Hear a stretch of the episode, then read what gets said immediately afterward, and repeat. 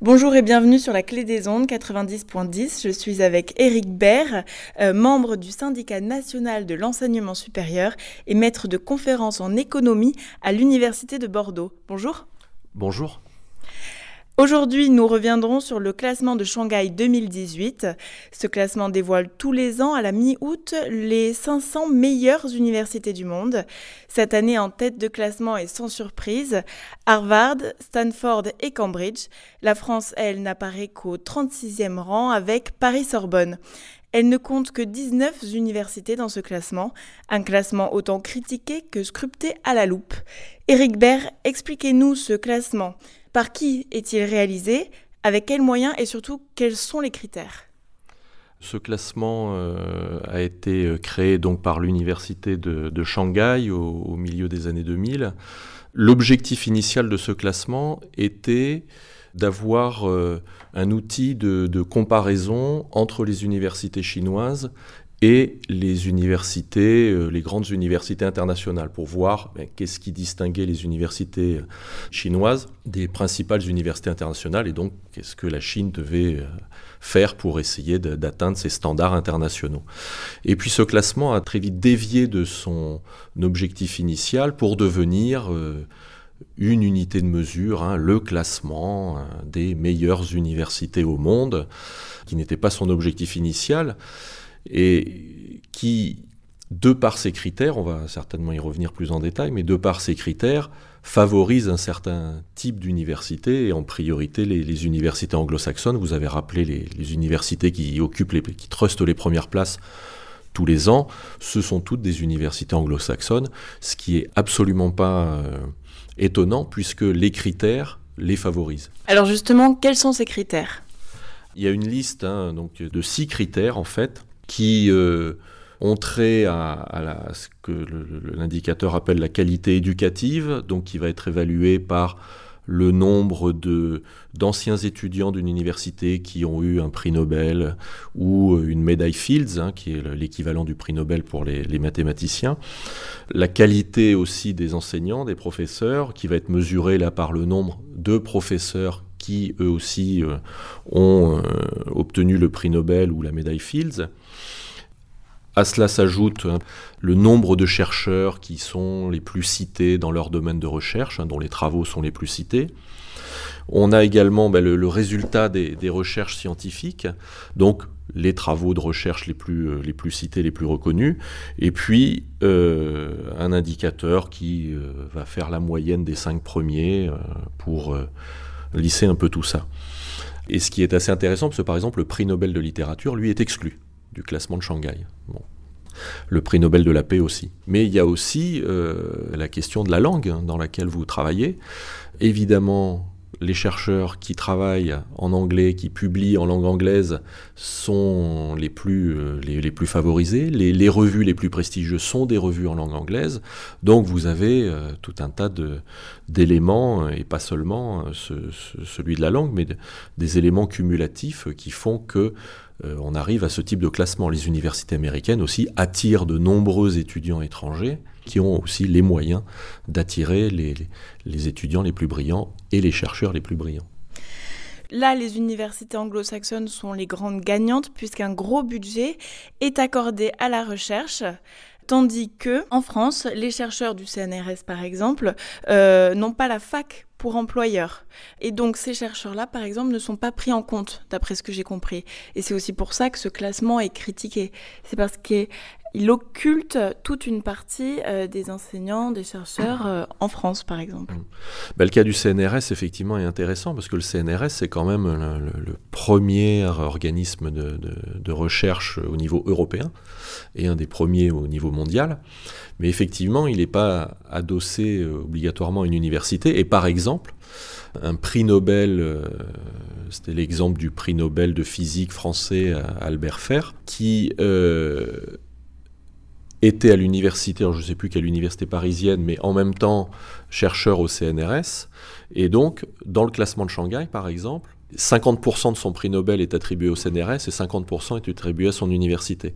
Alors que dans les, dans les systèmes comme le système américain, euh, qui fonctionne différemment, eh bien, le prix Nobel en question aurait été attribué à 100% à son université. Donc, Hein, le, système français tel qu'il est conçu est lui-même défavorisé dans ce classement de Shanghai.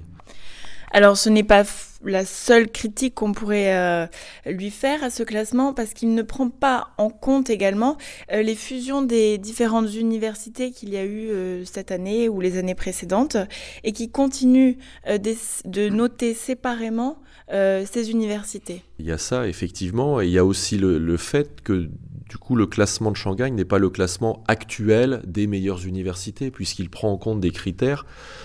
Euh, le critère de prix Nobel, euh, prix Nobel, euh, généralement, ce sont des chercheurs plus, plus âgés qui sont récompensés pour des travaux qu'ils ont effectués 20 ans ou 30 ans auparavant. Donc, ça ne donne pas forcément une, image fidèle de la qualité des universités à, la date T, donc en 2018, pour ce qui est du classement de, cette année. Bonjour et bienvenue si vous nous rejoignez sur la clé des ondes 90.10. Je suis toujours avec Eric Baird, membre du syndicat national de l'enseignement supérieur et maître de conférences en économie à l'Université de Bordeaux. Aujourd'hui, nous revenons sur le classement de Shanghai 2018. Ça veut dire que ce classement euh, n'est pas un bon indicateur euh, de bonne santé d'une université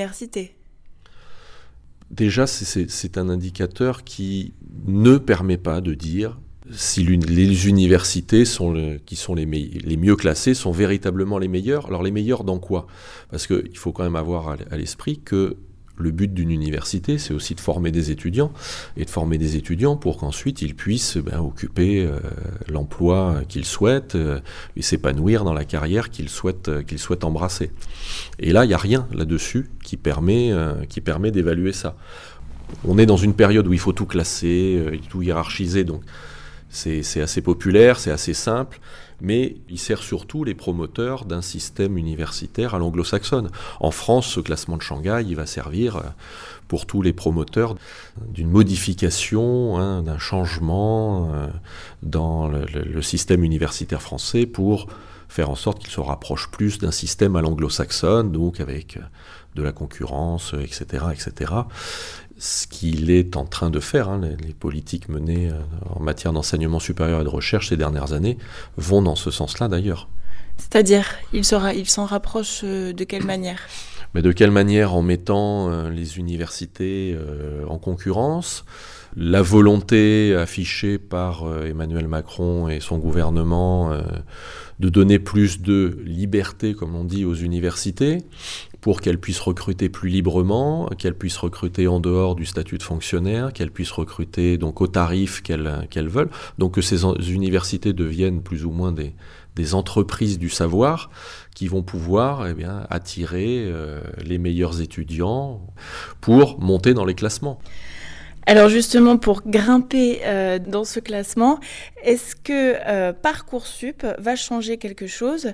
Est-ce que l'un des objectifs de Parcoursup, ce serait pas d'entrer dans une logique que pour être la meilleure université, il faudrait les meilleurs élèves et donc un petit peu écrémer à l'entrée les jeunes qui voudraient y rentrer oui, alors c'est pas l'objectif affiché, bien évidemment, puisque la ministre Frédéric Vidal, nous dit que euh, Parcoursup a été mis en place pour, pour déjà, un, pour éviter le tirage au sort qui avait lieu dans certaines formations.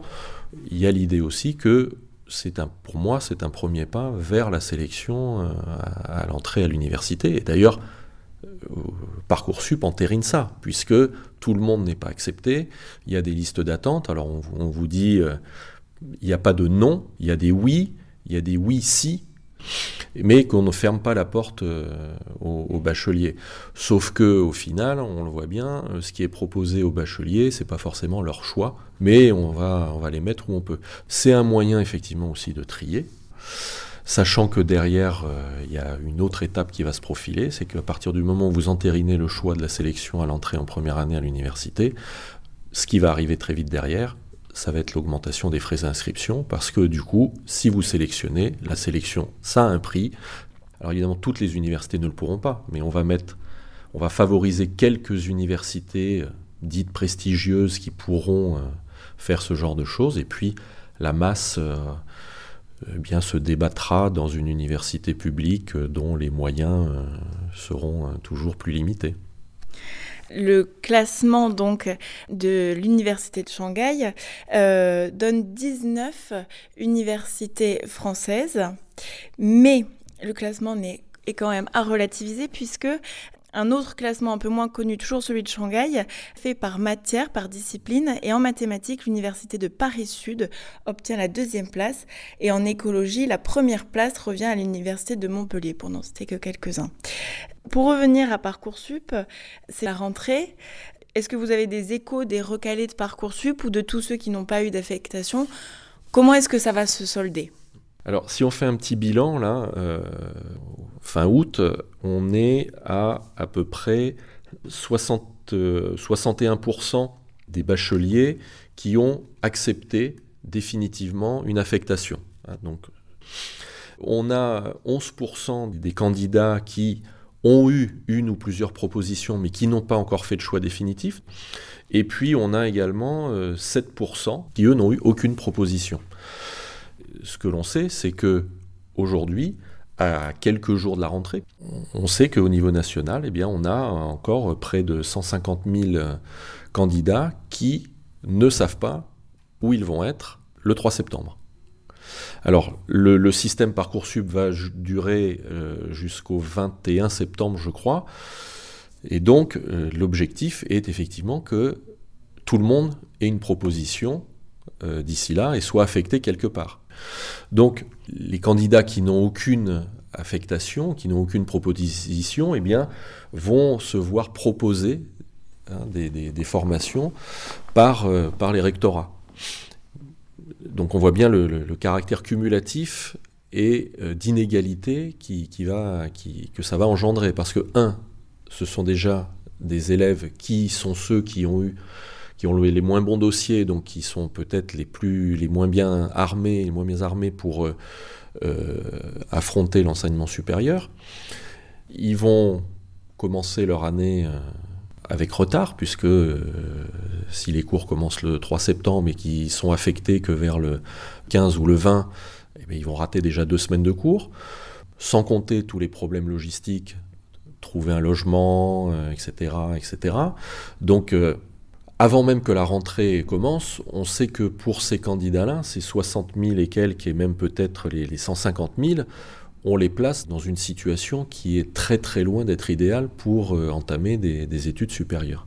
Merci Eric Baird. Je rappelle que vous êtes membre du syndicat national de l'enseignement supérieur et maître de conférences en économie à l'Université de Bordeaux.